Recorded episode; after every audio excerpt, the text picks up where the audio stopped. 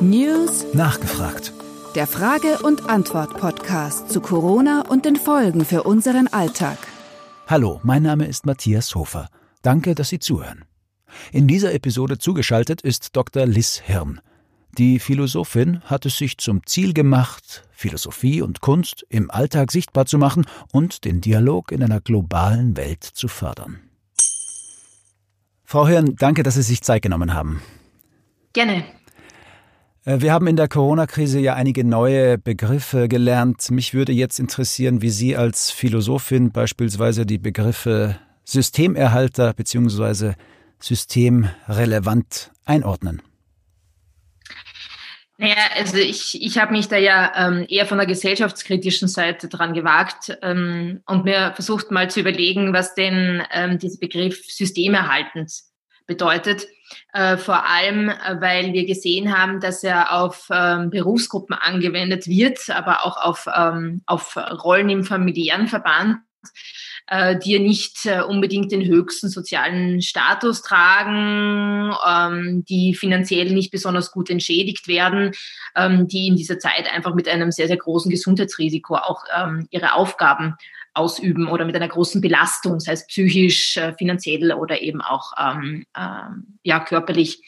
Und was da auffällt, ist natürlich, dass diese Gruppen ähm, nicht viel mehr bekommen haben, außer diesem Lob. Ähm, also das, der erste Gedanke, ich kann mich erinnern, ähm, wie man über Heldinnen des Alltags gesprochen hat und über die Systemrelevanz von Supermarktverkäuferinnen und so weiter. Da war ich eigentlich sehr enthusiastisch, ähm, habe mich aber da schnell wieder runtergeholt, wie ich gesehen habe, dass quasi die Entschädigung für diese Systemrelevanz äh, so an die 100, 200 Euro sind. Ähm, also äh, was ich, was ich stark daraus sehe, dass Systemrelevanz noch nicht bedeutet, dass es ähm, eine hohe soziale Position bedeutet oder eine, eine gute Absicherung, sondern dass es auch ein, ja, ein Mindestjob ähm, am, am Existenzminimum sein kann. Ähm, und da stellt sich natürlich schon die Frage, inwieweit ist unser System auch sozial gerecht, wenn wir auf Menschen angewiesen sind, die in derart schlechten Verhältnissen quasi ihren Job machen müssen. Mhm. Sie haben es angesprochen, diese Helden oder Heldinnen des Alltags, die Corona-Heldinnen. Ähm, mit diesem mit diesen Begriffen lässt sich ganz gut überleiten zu Ihrem Buch. Der Titel Ihres Buches lautet Wer braucht Superhelden? Was wirklich nötig ist, um unsere Welt zu retten. Das Buch ist ja vor der Corona-Krise entstanden und beschäftigt sich mit der Problematik, dass zu viele Menschen glauben, Heldenfiguren könnten uns aus einem globalen äh, Schlamassel retten. Was genau ist der Kern Ihrer These und warum funktioniert sie vielleicht nicht, diese weit verbreitete Heldenerzählung unserer Tage? Also ich, ich, wie gesagt, das Buch ist ähm, Ende Februar, Anfang März erschienen, da ist gerade so die Pandemie in Fahrt gekommen. Ähm, Ziel oder die Hauptthese drin ist, ähm, dieses, dieses Bild, diese ähm, ich würde schon auch Gewaltfantasie dieses, dieses starken Mannes mal zu zerlegen äh, und zu zeigen, dass eben genau diese Fantasie, vor allem angewendet im politischen Kontext, ähm, einfach ähm, kein, kein Mittel ist, um Probleme wie Klimakrise etc. zu lösen. Ja? Auch Pandemien übrigens, da komme ich nochmal drauf zurück. Und zwar deshalb nicht, ähm, weil sie äh, mit anderen Mitteln dagegen vorgehen will. Also zum Beispiel diese Besinnung auf dieses nationale, ähm, dieses militärische, dieses ähm, Dominanzmodell, das hilft uns in all diesen Fällen nicht. Ja? Weil was wir bekämpfen, spielt nicht auf einer Ebene, äh, wo wir uns darüber streiten können im politischen Kontext, ähm, sondern es hat mit etwas sehr Realem zu tun, nämlich dem Virus Virus. Äh, und wir quasi müssen jetzt in unserem Kontext von politischen Systemen, Werten, äh, Problemstellungen wie Klimakrise etc. damit umgehen. Äh, und was quasi diese starken Männer, die auch diese Heldenfantasien ja auch für sich kapern wollen, einfach verkörpern, ähm, ist, dass mit einer einfachen Entscheidungen ähm, komplexe Verhältnisse quasi gelöst werden könnten. Ja, also ist dieses Modell, ich ignoriere zum Beispiel das Virus wie der Donald Trump oder ich schiebe die Schuld ähm, auf die Chinesen etc. Und, aber damit hebelt man es nicht aus. Das heißt, ähm, die Lösungen, die es jetzt braucht, sind äh, definitiv transnational. Sie können nicht im nationalen Volksgefüge gefunden werden. Ähm, da wird eine Armee nicht viel für uns tun können. Ähm, das heißt, der starke oder dieses, diese alte Vorstellung vom starken Mann, referiert auf eine Ebene, die einfach für unsere aktuellen Problemstellungen gar nichts mehr tun kann. Ähm, und ja, wie gesagt, da ist nicht Trump der Einzige, ja. Äh, wir sehen es ja auch bei Erdogan oder auch bei Johnson, wie die die Krise gemeistert haben etc. Und wir sehen auch, dass sie signifikant schlechter abschneiden. Mhm. Also nicht nur in den Fallzahlen, sondern allgemein in der Bewältigung der Krise, äh, was es auch für soziale Auswirkungen hat, etc. Also ähm, eine, eine Grundfrage, die ich mir in diesem Buch wirklich auch gestellt habe und die ich bearbeiten wollte, war, könnte es sein, dass diese Fantasie des starken Mannes daran schuld ist, dass wir solche Probleme überhaupt haben und dass wir uns relativ schwer tun, diese zu lösen? Und äh, es stellt sich natürlich die Frage, woher kommt diese Sehnsucht nach diesen Helden, nach diesem alles können, die alle Probleme hinwegwischen. Ja, ähm, das ist äh, gerade bei, äh, bei, wenn man sich jetzt die Mythen anschaut, natürlich nicht äh, mit einer Antwort äh, so vom Tisch zu wischen, ja. Also ähm, diese Vorstellung auch, ja, dieses Optimum des Menschen zu haben, ja, diese, diese Unverletzlichkeit, diese Unsterblichkeit, das ist ja eine alte Fantasie, ja. Das ist ja nicht eine Fantasie unserer Zeit. Ich glaube, deshalb ist sie auch noch immer populär.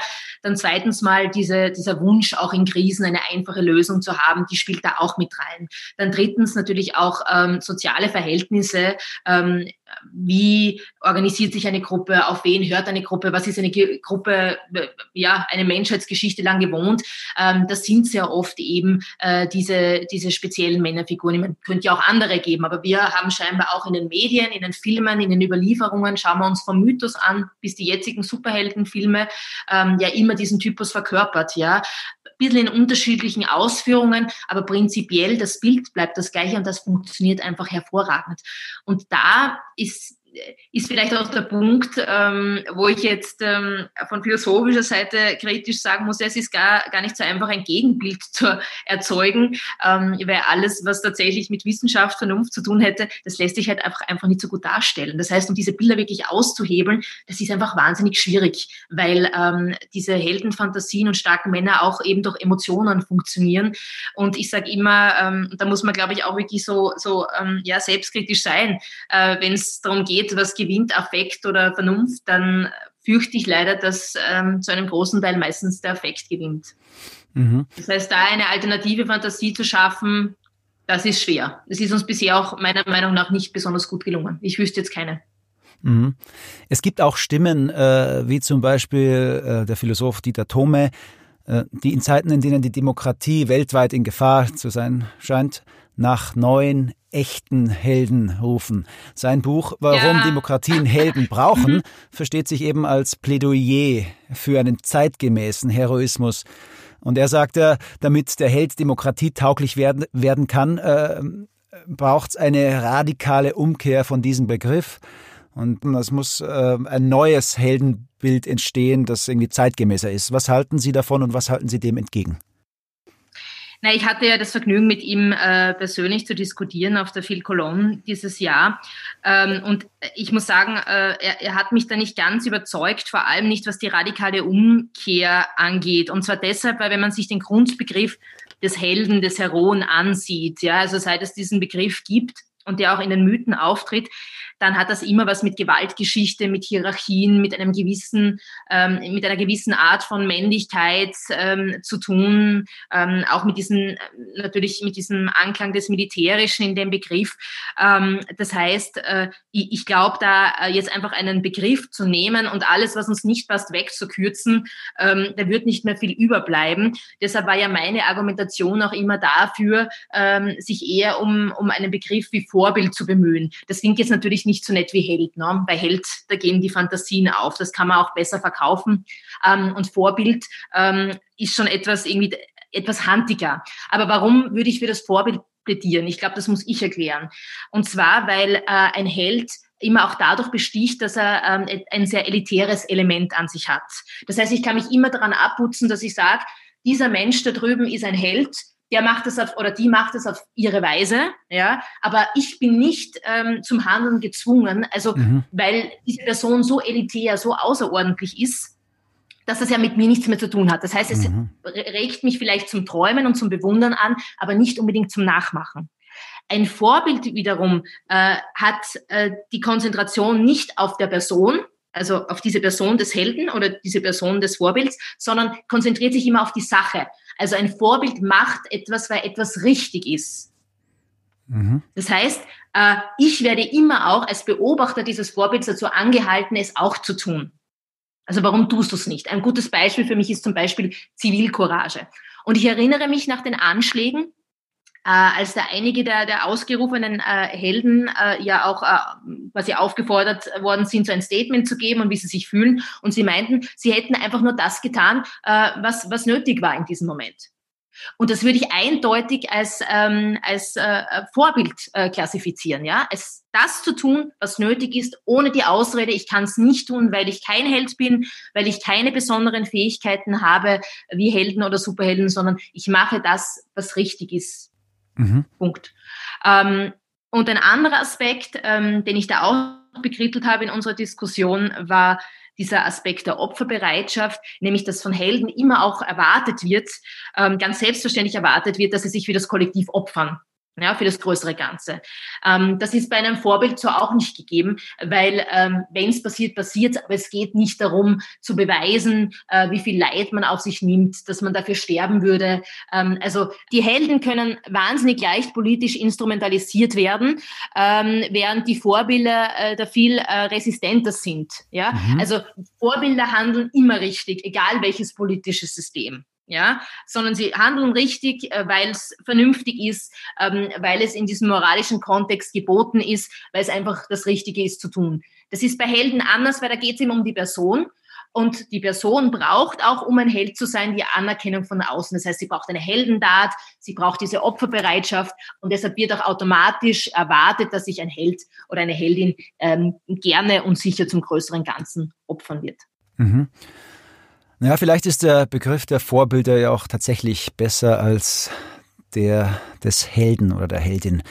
Aber kommen wir nochmal zurück zur Corona-Situation. In der Pandemie hat sich abgezeichnet, dass viele Staaten mit weiblichem Führungspersonal besser durch die Krise zu kommen scheinen. Von Angela Merkel bis Jacinda Ardern aus Neuseeland gibt es da mehrere belegte Beispiele. Wie schätzen Sie denn diesen Umstand ein? Äh, ich denke, der große Vorteil, äh, und ich meine, die Krise ist ja noch nicht vorbei. Äh, das heißt, man soll den Tag nicht von einem Abend loben, irgendwie. Also da wäre ich jetzt vorsichtig. Aber was man schon feststellen kann, ist, dass Sie äh, in Ihrer Herangehensweise ähm, auf äh, ganz andere Expertisen setzen, ähm, sich ganz anders auch in den Medien darstellen. Das heißt, Sie referieren viel weniger ähm, auf diese, diese alten Bilder auch von Politik. Vielleicht auch, weil Sie es müssen, weil das auch Gesellschaft nicht, nicht so gewohnt ist, dass jetzt Frauen als Krisenmanagerinnen auftreten. Da gab es ja auch einige Ausschreie in Österreich diesbezüglich. Ähm, aber ich denke, dass ähm, ich glaube auch Politikerinnen zu einem Teil in Führungspositionen dazu gezwungen sind, ähm, andere Dinge auszuprobieren. Und ich glaube, das ist sogar eine sehr, sehr gute Idee. Äh, denn wie gesagt, mit, dem, mit den alten Bildern können Sie gerade bei solchen Problemen wie Pandemien etc. Ähm, das relativ schwer in den Griff kriegen. Also das, das würde ich mal jetzt so behaupten. Ähm, also ähm, ich erinnere mich auch, dass äh, ich vor kurzem von einer von einer Dame in den USA gelesen habe, die gemeint hat, äh, naja, nein, sie wird um jeden Preis wieder den Donald Trump wählen, ähm, weil unter den Frauen äh, äh, quasi äh, in Europa dann die Männer verweichlichen würden und die müssen jetzt wieder lernen, tough zu sein und dem Osten, was auch immer das jetzt sein soll, ja, äh, etwas entgegenzusetzen. Also ähm, was ich damit sagen will, ist, äh, diese, diese Männlichkeitsideale, diese, diese Führungsideale, die erblühen natürlich auch in einem speziellen gesellschaftlichen Kontext. Und scheinbar gibt's auch ähm, mittlerweile, wie beispielsweise Deutschland, Finnland etc., schon auch gesellschaftliche Entwicklungen, die es möglich machen, Führung und Politik anders zu denken. Aber gerade so in diesen ja, exemplarischen Demokratien wie den USA, muss ich sagen, bin ich eigentlich sehr ja, erstaunt, teilweise auch schockiert, ähm, welche wirklich reaktiven ähm, ja, Politikertypen sich da auch halten können. Also es ist jetzt nicht nur die Türkei äh, und irgendwo da im Osten, sondern wirklich auch so in der exemplarischen Demokratie. Mhm. Aber die Hoffnung stirbt zuletzt und die Hoffnung ist auch ein Stichwort für meine letzte Frage, weil ähm, es liegen ja nun alle Hoffnungen auf einem Impfstoff. Und erst kürzlich wurden wieder Fortschritte gemeldet, aber noch scheint alles ziemlich ungewiss und es scheint möglich, dass unsere Hoffnungen enttäuscht werden. Meine letzte Frage lautet daher, wie hilft die Philosophie im Umgang mit enttäuschten Hoffnungen und wie gehen Sie persönlich damit um? Wie gehe ich persönlich damit um? Also jetzt, jetzt ganz persönlich äh, versuche ich damit mit Humor umzugehen. Ähm, äh, und das, das meine ich jetzt gar nicht so, so platt, sondern ähm, es, es gibt ja diesen schönen Spruch, ähm, der Utopist sieht das Paradies und der Realist das Paradies plus Schlange. ähm, so versuche ich es ein bisschen zu sehen, mhm. ja. Ähm, und zwar nicht, weil ich jetzt einfach nur hoffnungslos pessimistisch sein will, aber ich glaube, es ist gut zu sehen, okay, dieser Impfstoff äh, steht ähm, jetzt da äh, uns mm, bevor, hoffentlich, ja. Ähm, aber, und das wäre die Schlange, wir müssen darauf achten, wie wird er verteilt ähm, wie wird ähm, mit, mit, mit, diesen, mit diesen Innovationen umgegangen, wie wird ähm, dann auch damit umgegangen, dass manche Branchen stark verloren haben. Das heißt, diese Schlange, dieser vielleicht auch Rattenschwanz an Dingen, die gleichzeitig auch beachtet werden muss, damit äh, da nicht soziale Ungerechtigkeit sich verschärft, ähm, dass nicht gewisse Werte vollkommen unter den Tisch gefegt werden, auch demokratische Werte. Ähm, ich glaube, das ist, das ist so irgendwie das, was geboten ist, auch von seitens der Philosophie, also darauf aufmerksam zu machen und da so dieses, dieses wache Auge zu haben und das immer wieder einzumahnen, hier die richtigen Fragen zu stellen, zu fragen, ähm, wem nützt es, wer bekommt es, wie wird verteilt, nach welchen Kriterien, ähm, können wir hier einen Konsens ähm, herstellen etc. Also ich glaube, das ist so ja mein, mein Punkt. Ja, also ich, ich freue mich auch, dass dieser Impfstoff da in Aussicht gestellt wird, aber ich verlasse mich nicht hundertprozentig drauf und ich und ich sehe auch immer ein bisschen die Schlange mit dabei. Okay, äh, vielen lieben Dank, Frau Hirn, äh, für diese Ausführungen und Ihre Statements. Wir sind schon am Ende. Ähm, ich komme eventuell nochmal zurück auf Sie und werde Sie bei Gelegenheit nochmal zum weiteren Verlauf der Dinge befragen. Danke. Wunderbar, vielen Dank.